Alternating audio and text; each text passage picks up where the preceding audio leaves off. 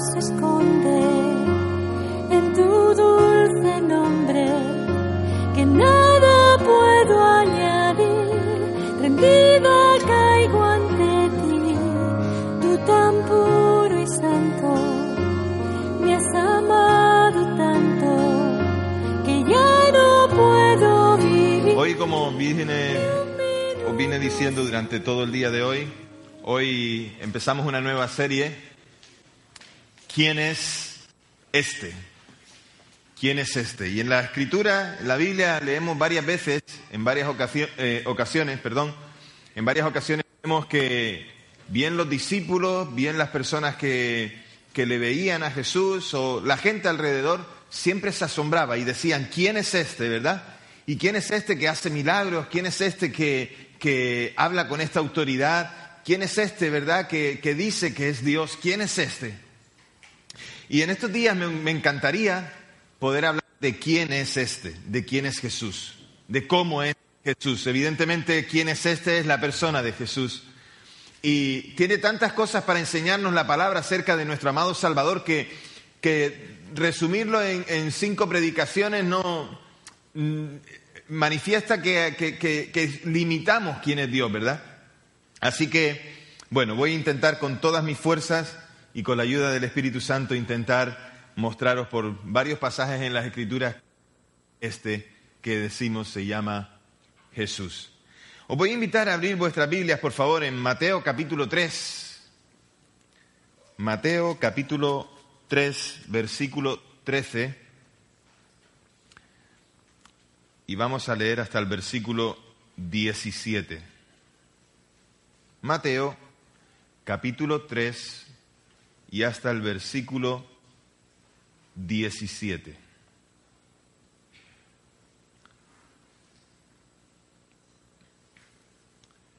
Y dice la palabra del Señor. Entonces Jesús vino de Galilea a Juan al Jordán para ser bautizado por él. Mas Juan se le oponía diciendo, yo necesito ser bautizado por ti, ¿y tú vienes a mí? Pero Jesús le respondió, deja ahora, porque así conviene que cumplamos toda justicia. Entonces le dejó. Y Jesús después que, después que fue bautizado subió luego del agua y he aquí los cielos fueron abiertos, abiertos y vio al Espíritu de Dios que descendía como paloma y venía sobre él. Y, uno, y hubo una voz de los cielos que decía, Este es mi Hijo amado, en quien tengo complacencia. Señor, gracias por tu palabra.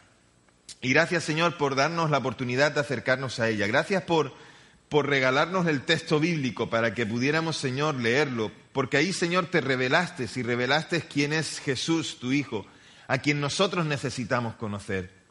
Señor, queremos darte las gracias porque te acercaste a nosotros y porque nos amas en gran manera hasta el punto, Señor, de no dejarnos, de darnos lo mejor de ti. Por eso, Señor, venimos delante de ti con humildad, sabiendo, Señor, que tienes mucho que mostrarnos, mucho que darnos. Por eso, Padre, aquí están nuestros oídos, pero también está nuestro corazón, atento a ti, a tus palabras, para que, Señor, te puedas revelar y que tu pueblo te pueda conocer más. Señor, dirígenos en este tiempo. Te lo suplicamos en el nombre de Jesús. Amén y amén.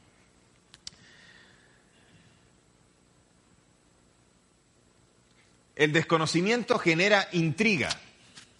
No sé si te ha pasado que en muchas ocasiones, cuando llegas a un lugar que pretendes que conoces a todo el mundo o crees que conoces a todo el mundo, siempre hay alguien diferente. Y, la pregunta siempre ¿quién es?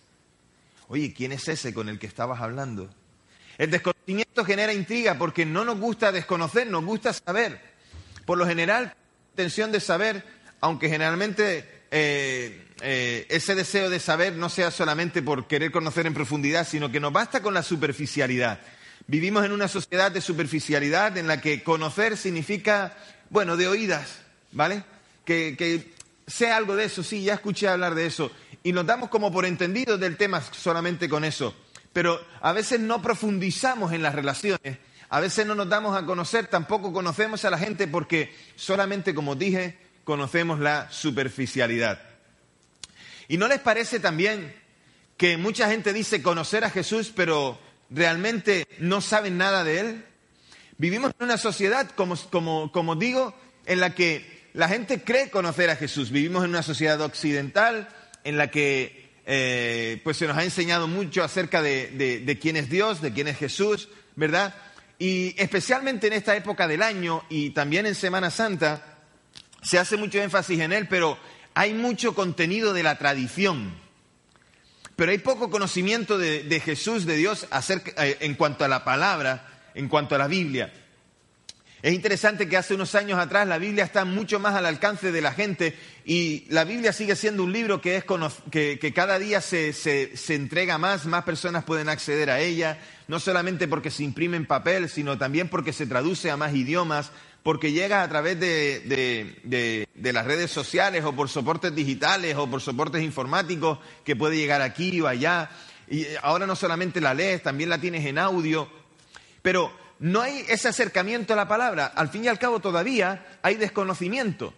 Todavía hay mucha gente que tiene la Biblia en su casa como decoración, como un elemento más de, de lo que ves en el salón, o incluso como parte de la librería, ahí un, libro más, ¿verdad? Al lado del Quijote o al lado de cualquier otra cosa, ¿verdad? Es un libro al que no le ponemos atención. Y cuando no le ponemos atención, pues por supuesto no podemos conocer quién es Jesús. Hay mucho desconocimiento de quién es Jesús. Y es necesario que la gente conozca quién es. Por eso es la pregunta de quién es este. ¿Quién es este del cual hablamos? ¿Quién es este del cual predicamos, del cual enseñamos? ¿Quién es este del que decimos que ha tomado nuestras vidas, que le hemos recibido como Señor y Salvador? ¿Quién es este que, que, nos ha, que nos ha cambiado en nuestra manera de pensar, por supuesto también en nuestra manera de hacer las cosas? ¿Quién es este que nos cambió en nuestra manera de hablar? ¿Quién es Jesús? Y si os preguntara cada uno de vosotros, cada uno diría, pues, ¿cómo es Jesús para cada uno de vosotros? De una manera, de otra. Uno podría decirlo desde su experiencia, el otro desde la otra. Pero evidentemente nos interesa, nos interesa también saber quién es Jesús, no solamente desde el punto de vista de cómo los hombres lo entendemos, sino nos interesa saber quién es Jesús a los ojos del Padre, a los ojos de Dios. Y el último versículo que hemos leído nos dice cómo es Jesús para el Padre. Dice, este es mi Hijo amado en quien tengo complacencia. Por lo tanto, hoy quiero hablaros de de quién es este como el Hijo amado de Dios. Este es el Hijo amado. Me gustaría que, después de terminar de la exposición de la palabra, que cada uno de nosotros pudiéramos ver que, eh, o reconocer el ministerio de Jesús y cuál es la misión que Él hace, ¿verdad?, con la humanidad o en la humanidad. Y me gustaría también que cada uno de nosotros reconociéramos nuestra identidad, nuestra realidad como pecadores, con respecto a Dios y que pudiéramos ver a Jesús como aquel que interviene para que podamos reconciliarnos con el Padre. En el pasaje que acabamos de leer, el texto que estamos eh, meditando en esta tarde, vemos a, a Jesús primeramente identificándose con el profeta, con Juan, identificándose porque este fue el que preparó el camino para él, el que preparó el camino para él. Cuando Jesús vino a Juan para ser bautizado, Juan en realidad quería hacerlo. Él veía a, Jesús y decía, en realidad yo no, no, tú no necesitas nada de mí, Jesús, en realidad yo lo necesito de ti. Juan le dice, tú tienes mucho más que ofrecerme que lo que yo puedo ofrecerte. El bautismo de Juan, el que practicaba Juan para la gente que le escuchaba, con aquel mensaje duro, con aquel mensaje de, confrontación, a veces nos asustamos cuando, cuando, cuando somos confrontados pero si fijáis, el mensaje de Juan no era, a ver, por favor, mis niños, arrepiéntanse, venga, hombre, que, eh, vamos, hombre, que, que bueno para ustedes. No, el mensaje de Juan era duro, duro, durísimo. ¿Os acordáis cuál era aquel mensaje? Generación de víboras. Dios mío, de mi vida, a mí me, me dicen serpiente rastrera, más o menos, vino a decirle, arrepiéntete de tus pecados. El bautismo de Juan era una llamada al arrepentimiento. Era una llamada a la confesión de pecado. Y lo hizo enérgicamente, confrontando incluso a los religiosos de la época, fariseos, saduceos. Se demandaba en aquellos un cambio en toda la sociedad, en todo el pueblo de Israel, porque Juan vino hablándole a Israel, al pueblo de Dios. Se demandaba en ellos un cambio, pero ¿cómo, cómo iba a ser posible un cambio. ¿Y cómo es posible que Juan demandara eso? Jesús no tenía necesidad de arrepentirse. Y entendamos bien esto. No necesitaba, Jesús no necesitaba el perdón de Dios, pues en él no hay pecado. Y este bautismo que Juan estaba practicando de arrepentimiento y perdón de pecados y confesión de pecados no era algo aplicable a Jesús, para nada.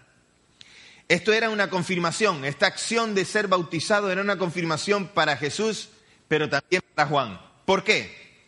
Confirmaba lo que el profeta había hecho como profeta, anunciando o preparando el camino a quién? Al Señor, al Mesías. Y la Biblia nos dice que el contacto entre Juan y Jesús se limitaba a aquel encuentro entre sus madres dentro del vientre cada uno. Eso es lo único que conocían, se conocían Juan y, y Jesús. Es decir, nada. ¿Vale? Así que Juan tenía el testimonio de sus padres que le contaron lo milagroso de su concepción. ¿Os acordáis cuál fue el milagro en la concepción de, de, Juan? Su padre y su madre no podían concebir ni tener hijos tampoco, y aparte ya eran muy ancianos cuando su madre quedó embarazada. Por lo tanto, contaron esto a, a Juan como lo milagroso, pero también contaron todo lo que con ello eh, eh, se conllevaba. Es que toda aquella, eh, todo aquel, aquello que había sucedido con Juan era con un propósito, que fuera el que preparara el camino al Señor, al que vendría como el verdadero Mesías, el Salvador. Y esto era una confirmación para Jesús, pero también era una confirmación para Juan. Confirmaba lo que él había hecho como profeta y la Biblia nos dice que el contacto entre Juan y Jesús era ese nada más, pero eh, eh, el evangelista Juan nos dice, no, no en Mateo, sino en el Evangelio de Juan, nos dice que el testimonio que Juan contaba es que la había, el que le había enviado a bautizar en agua le dijo que esta sería la señal para conocer quién era el Mesías. Hay algunos pasajes que ya sé que sabéis, pero que hay algunos pasajes en el Nuevo Testamento que también que están en el Nuevo Testamento, quiero decir, en los Evangelios, los llamados sinópticos, eh, Mateo, Marcos y Lucas, y algunos de esos pasajes también coinciden con Juan, pero muy poquitos. Y este es uno de ellos. Este es uno de ellos en los cuales los cuatro evangelistas relatan este episodio del bautismo de, de Jesús, porque posiblemente era importante para explicar lo que ellos querían explicar. Y, y el que le había mandado a, a Juan bautizar con arrepentimiento y perdón de pecados es el mismo que ahora le dice que esta sería la señal de que cuando viniera una, una, paloma que descendía o algo como paloma, en realidad del Espíritu Santo, sobre la vida de aquel, este sería el Mesías. Así que Juan pudo reconocer a Jesús, que era su primo, y entonces reconoció también que este era el Mesías. Así que Juan, digo, Jesús se identifica con Juan en la tarea que él hace. Pero Jesús también se identifica con toda la raza pecadora, con el hombre. Y se identifica porque lo ha venido a perdonar, a salvar, a redimir. Jesús vivió en Nazaret, vivió con sus padres, cumplió con los deberes del hogar, cumplió con los deberes del trabajo en la carpintería, ayudando a José. Él sabía que aquellas tareas no serían para siempre, por cuanto estaba limitado en el tiempo para hacer eso, pues el mundo le esperaba para mostrar el amor de Dios y dar a conocer el reino de los cielos. Había que esperar el momento oportuno para comenzar un ministerio público. Había que esperar para, para hacer aquella tarea y debía ser un momento elegido con mucho cuidado. Es decir, como en todas las cosas, el Padre tenía que dar la autorización. Y este momento con Juan era el momento de Jesús. Los judíos solo usaban el bautismo a los extranjeros que abrazaban la fe de Israel, que creían que Dios era el único Dios, único y verdadero. Y ellos estaban manchados con pecado, por el pecado y contaminados. Entonces, venir a la fe, debían ser bautizados. Pero ningún judío nunca era bautizado, porque ellos eran parte del pueblo de Israel. Solamente aquellos que reconocían la fe de Israel. Así que ningún judío, miembros del pueblo elegido, de una nación que era especial, el pueblo de Dios, ninguno contemplaba la posibilidad de ser bautizado. Ellos eran hijos de Abraham, ¿cómo, y, cómo iban a ser bautizados si ellos eran parte de un pueblo que tenía un pacto con Dios? Ellos no necesitaban eso. El bautismo era para los pecadores, y ellos no se consideraban pecadores. ¿Te das cuenta cuán importante es el bautismo? Porque aquel pueblo estaba reconociendo que era pecador delante del Señor y que necesitaba aquella reconciliación. Por primera vez, los judíos acudían a Juan para reconocer sus pecados. Por primera vez, no se consideraban pecadores, pero por primera vez venían a reconocerse como pecadores y a hacer aquel bautismo. Y es que siempre tiene que haber una primera vez en todo. Siempre tiene que haber un momento, una ocasión en la que hacemos algo que nos parece novedoso. Y para Israel esto era novedoso. Siempre hay una primera vez también para reconocer la necesidad de Dios, como cuando tú y yo nos acercamos al Señor reconociendo que éramos pecadores. Lo que el pueblo de Israel hizo al venir a Juan a bautizarse allí en el Jordán, lo que el pueblo de Israel hizo era reconocer su necesidad de Dios lo manifestaron, reconocieron que estaban alejados de Dios. Y hasta algunos fariseos y algunos de los saduceos también vinieron para ser bautizados, lo cual decía mucho de estos, porque estos no supieron reconocer ni lo que hacía Juan, ni tampoco, ni mucho menos, lo que hacía Jesús. Ese es el momento que Jesús estaba esperando. El pueblo de Dios reconocía su distanciamiento de Dios, reconocía su pecado, y era la oportunidad de identificarse de darse a conocer y de identificarse con la gente a la que había venido a salvar. Jesús se identificó con la gente a la que había venido a salvar. Ese era el tiempo de un despertar espiritual para Israel. ¿Y por qué fue un despertar espiritual para Israel? Porque Israel esperaba a quién? Al Mesías. Y el Mesías había venido. Aquello iba a traer una revolución espiritual para Israel, pero trajo también una revolución espiritual para toda la humanidad porque toda la humanidad deseó y esperó la venida del Mesías y nosotros hemos conocido también que el Mesías ha venido y su nombre es Jesús y ha venido para reconciliar al hombre con Dios. Es el tiempo de un despertar espiritual y un tiempo de una búsqueda sincera de Dios. El reino de los cielos se había acercado. ¿En quién? En la persona de Jesús, nuestro Señor y Salvador. Y Jesús establece el curso de su propio ministerio, versículo 16. Estáis siguiendo conmigo, ¿verdad? En el versículo 16 tenemos una clara referencia, algo que se puede ver claramente acerca de la triunidad, Trinidad. La voz audible hace que el Padre esté presente, Dios hablando. Fíjate qué interesante. Dios hablando, todo el mundo escuchándolo. Dios siendo partícipe, diciendo, este es mi Hijo amado no lo dice en 17, pero es la voz del Señor, ¿verdad? 16, por favor.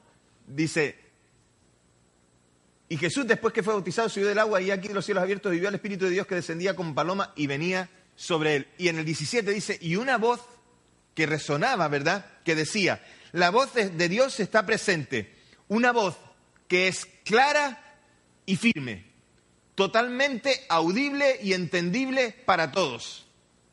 La voz de Dios siempre es clara. Y es que a veces nosotros decimos, señores, que no te entiendo.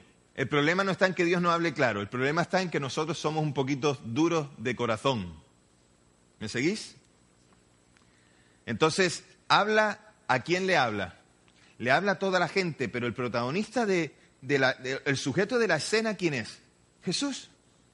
Y hace la referencia del Espíritu Santo que viene sobre él y le unge para hacer el papel de Mesías. Es decir, aquella era la autorización de Dios, aquello que ya le había sido anunciado a Juan, aquella era la autorización de Dios para que su hijo hiciera su ministerio, el ministerio de darse a conocer y dar a conocer la salvación a todos los hombres en su persona, en la persona de Jesús. Así que el descenso del Espíritu Santo para posarse sobre Jesús representaba el, ungimiento de Dios o por Dios para la misión como Mesías. Es como si hubiera sido autorizado para tal cosa. E, es el, significado como de ungir, como cuando se ungía a los profetas para su tarea, o como cuando se ungía a los reyes para ser reyes sobre Israel. Esta era la manera en la que Dios estaba autorizando, diciendo, ahora Jesús puedes hacer lo que has venido a hacer a la tierra. Y entonces Jesús oficialmente inaugura su ministerio empieza a hacer la tarea que, que tiene que hacer. Y es cuando pasa por el desierto en, esos, eh, eh, en, en aquel momento de tentación, después de 40 días de ayuno, y escoge a sus discípulos y empieza a hacer los primeros milagros, y empieza a enseñarle a las multitudes con aquella autoridad, y empieza a relacionarse con la gente, a tener, a tener compasión por ellos, y empiezan muchos a seguirle, y empieza a revolucionarse toda la región de Judea y todo lo que estaba alrededor, Jerusalén, todo alrededor, porque Jesús venía trayendo un mensaje totalmente diferente. Y en el versículo 17 dice que hubo una voz de los cielos que decía, y esa es la frase, este es mi Hijo amado en quien tengo complacencia. Este es mi Hijo amado. La frase viene de dos esa frase viene de dos textos del Antiguo Testamento. El primero en Salmos capítulo 2 versículo 7 y el segundo en Isaías capítulo 42 1. Este mi Hijo amado lo puedes leer en, en Salmos y en quien tengo complacencias en Isaías 42, versículo que leí al principio de este culto. En el primero se puede ver un texto en el que se hace una descripción de quién es el Mesías. ¿Quién es este rey que había de venir de Dios? Y era la fórmula para la coronación como rey. Ese pasaje, ese salmo se usa como fórmula para la coronación como rey.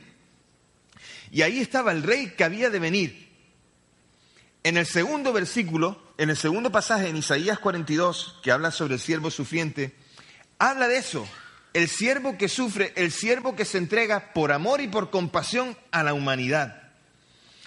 Los dos pasajes combinados, los dos pasajes unidos, tienen esta fórmula. Este es mi Hijo amado en quien tengo complacencia.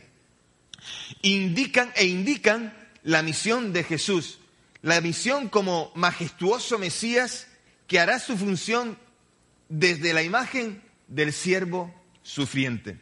Jesús no llegó a ser hijo de Dios cuando fue bautizado, porque lo era desde el principio. Era el hijo de Dios, concebido por el Espíritu Santo, no de varón, sino de Dios. Era un reconocimiento este, el de, un reconocimiento público, más que un título o una nueva realidad. No es que Jesús hasta ahora había sido hijo de Dios, siempre lo había sido, sino que ahora se le autoriza a hacer su ministerio. Esto condicionaba su mensaje y la tarea a realizar. Y su reino era un reino de enseñanza, de sanidad, de humildad, de sacrificio. Jesús fue elegido para esta tarea no porque empezara a ser hijo de Dios, sino porque lo era. Era hijo de Dios, es hijo de Dios.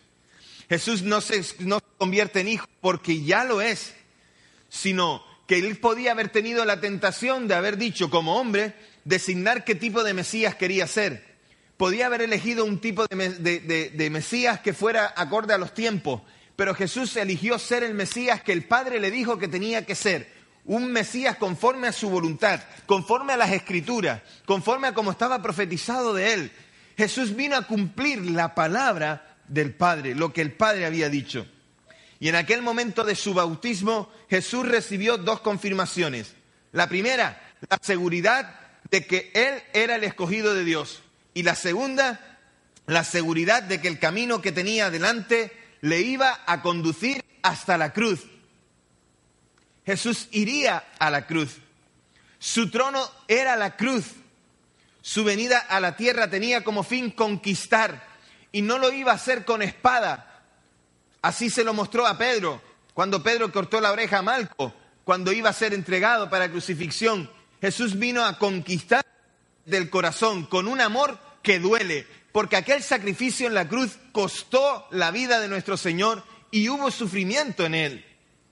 Delante de él tenía la misión para cumplir y la manera de cumplirla, porque el Padre le dio las instrucciones para hacerlo. Jesús ahora tenía la autorización de Dios y también tenía plena autoridad para hacer lo que tenía que hacer. Le dio toda la confianza para hacerlo. Esto es lo que significa complacencia. Complacencia significa total satisfacción, vía libre. Confío en ti, Jesús, para que hagas lo que tienes que hacer. Y Jesús lo hizo voluntariamente. Qué interesante. Tengo la complacencia, la satisfacción, hijo mío, de que vas a hacer lo que te pido que hagas. Y Jesús hizo esto mismo. Dios tuvo satisfacción en su Hijo. Por eso Jesús no es un cualquiera. Jesús es Dios, nuestro Señor, nuestro Salvador. ¿Y qué de nosotros? Pues Jesús se identifica con cada uno de nosotros en cuanto a la tarea que Dios nos ha encomendado a cada uno. Nuestro servicio a Él. Cada uno de sus hijos, tú y yo, tenemos un servicio al Señor que hacer y Jesús se identifica con nosotros porque Él padeció tantas cosas que nosotros hoy vivimos también. Y Jesús se identifica con nosotros hasta el punto de entender qué es lo que tenemos que hacer. Se identificó con Juan, Jesús se identificó porque de la misma manera que, a Juan, que Juan fue capacitado, el Espíritu de Dios también nos capacita a nosotros con los dones que vienen de Él para que podamos hacer su obra. Este es Dios con nosotros. Afirmamos también que nosotros necesitamos mucho más de Dios que lo que Él necesita de nosotros. Somos dependientes de Dios. Dios no nos necesita a nosotros. A veces nos creemos con tanta importancia como para creer que nosotros somos importantes en, la obra, en la iglesia, que nosotros somos imprescindibles para esto, para lo otro, aquí y lo demás allá. Déjame decirte que si estás aquí todavía y no has sido consumido por la misericordia de Dios, porque lo que merece el hombre conforme a sus delitos y pecados es la muerte, la destrucción, pero el Señor todavía tiene misericordia de nosotros. Y esto, déjame decirte, es maravilloso. Esto es impresionante en nosotros. Así que Dios necesita de nosotros por cuanto somos sus manos y pies para poder anunciar la salvación, para proclamar su nombre y reconocer quién es Él delante de los hombres. Por lo tanto, necesitamos más nosotros a Dios que lo que Dios nos necesita a nosotros. Debemos tener cuidado que podemos pensar que podemos ofrecer más a Jesús que lo que Él nos dio. Es imposible que podamos darle más a Jesús que lo que Él nos dio, pues Él nos dio la vida que no teníamos, pues estábamos muertos en nuestros delitos y pecados. A nosotros sí que el bautismo nos identifica con Cristo y nos demanda un cambio. Aquel encuentro con Jesús nos demanda un cambio, nos demanda una evidencia, nos demanda la evidencia de que necesitamos arrepentimiento y sobre todo necesitamos el sacrificio de Jesús. Por lo tanto, identificamos nuestras vidas con Jesús por medio del bautismo, en su muerte y en su resurrección, que es lo que significa. Bautismo es sumergir, es lo que significa, bautismo es sumergir, y además de eso nos identificamos con el Señor en el sentido de que, dije, muerte y resurrección, sepultado juntamente con Cristo, resucitado juntamente con Él, me identifico con Jesús.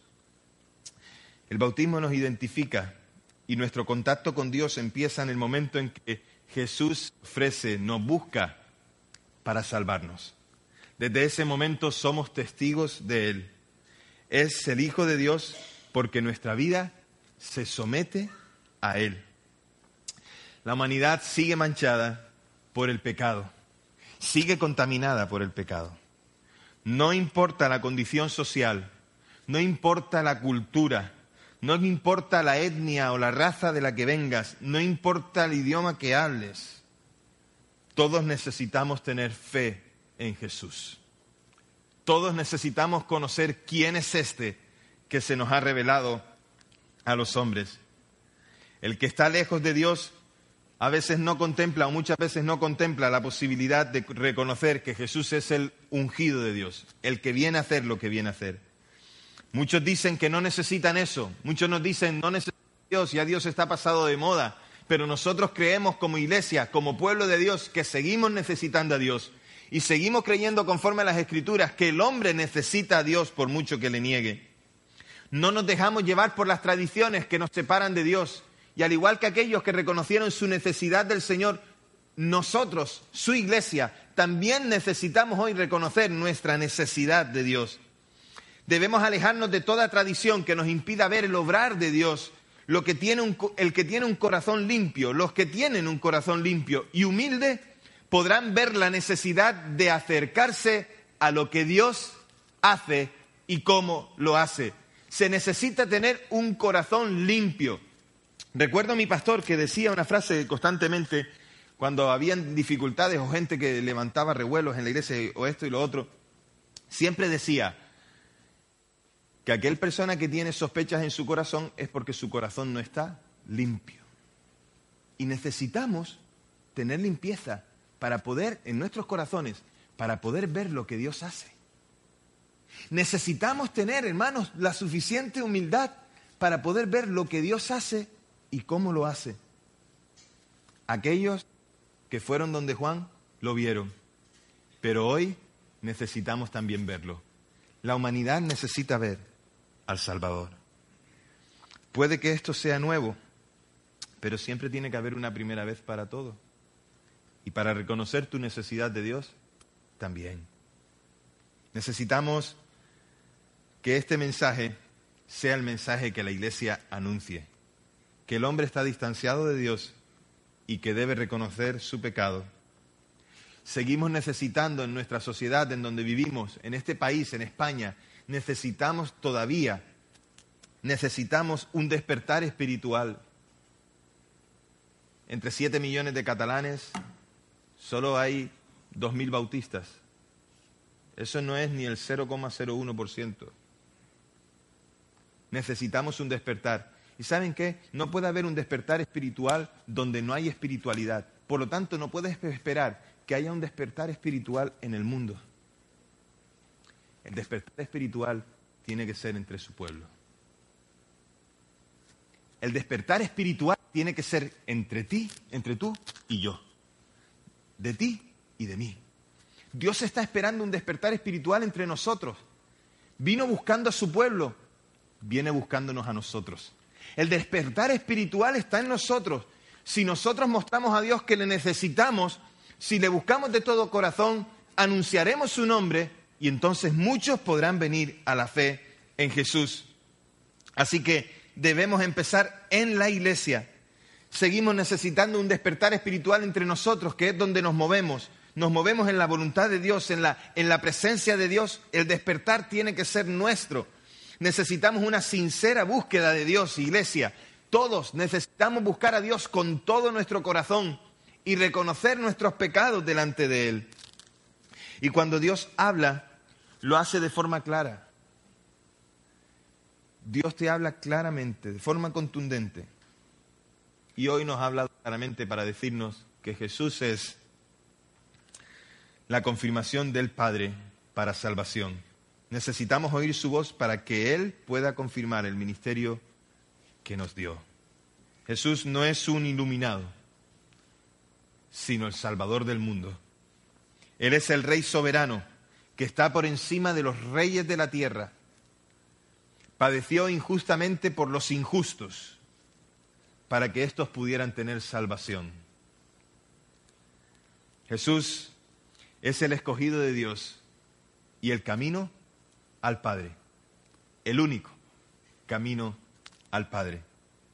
Es el Hijo de Dios en el que el Padre tiene plena satisfacción.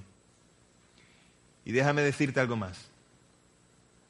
Jesús está fuera de cualquier patrón. Jesús está fuera de cualquier estereotipo. A veces encajonamos a Jesús. A veces le encasillamos y decimos qué es lo que puede y lo que no puede hacer.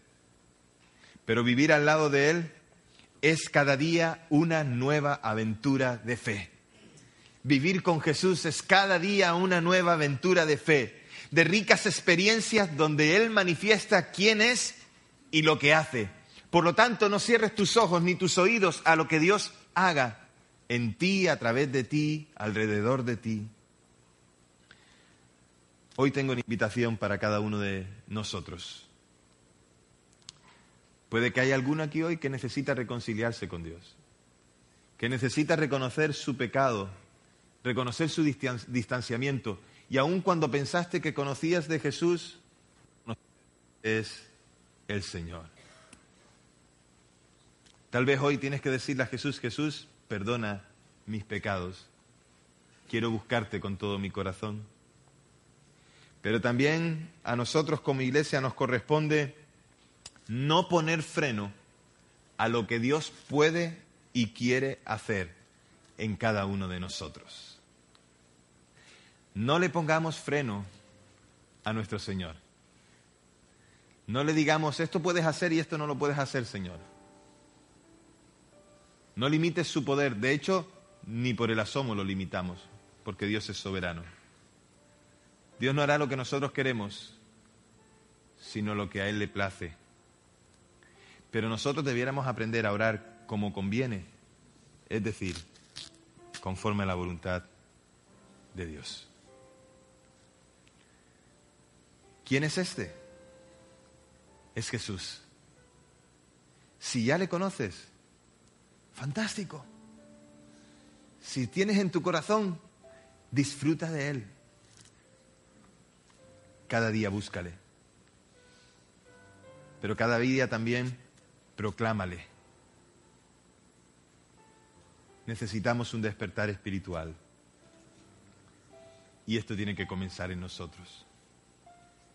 Para que la ciudad de Sabadell pueda conocer, nosotros tenemos que estar plenamente convencidos de quién es este. Para que podamos contarle a otros quién es Él y lo que ha hecho en nosotros. No son patrones que nos aprendemos de memoria, es convicción de quién es Él en nosotros. Así que vamos a inclinar nuestras cabezas y vamos a orar. Y vamos a pedirle al Señor que haga ese despertar espiritual en nosotros. Señor, gracias por quién eres. Te conocemos, Señor. Te has revelado nuestras vidas. Sabemos quién eres y bendecimos tu nombre. No podemos, Señor, más que agradecerte todo lo que haces por nosotros y cómo lo haces. Y ahora queremos pedirte que entre nosotros tú hagas posible ese despertar espiritual. Que entre nosotros permita, Señor, que nuestro testimonio sirva para que otros te conozcan, Dios. Que conozcan quién eres tú. Padre, ahora entendemos cómo te tuviste plena satisfacción en tu Hijo Jesús, porque nosotros también hoy tenemos la satisfacción de haberle conocido y de tener eh, entrada a tu presencia. Por eso, Señor, sé propicio a cada uno de nosotros, conforme a lo que hay en nuestro corazón. Te lo suplicamos en el nombre de Jesús. Amén y amén. Quiera Dios que nos ayude a este despertar a este despertar espiritual que tiene que comenzar en nosotros para que otros puedan saber quién es Jesús, quién es este.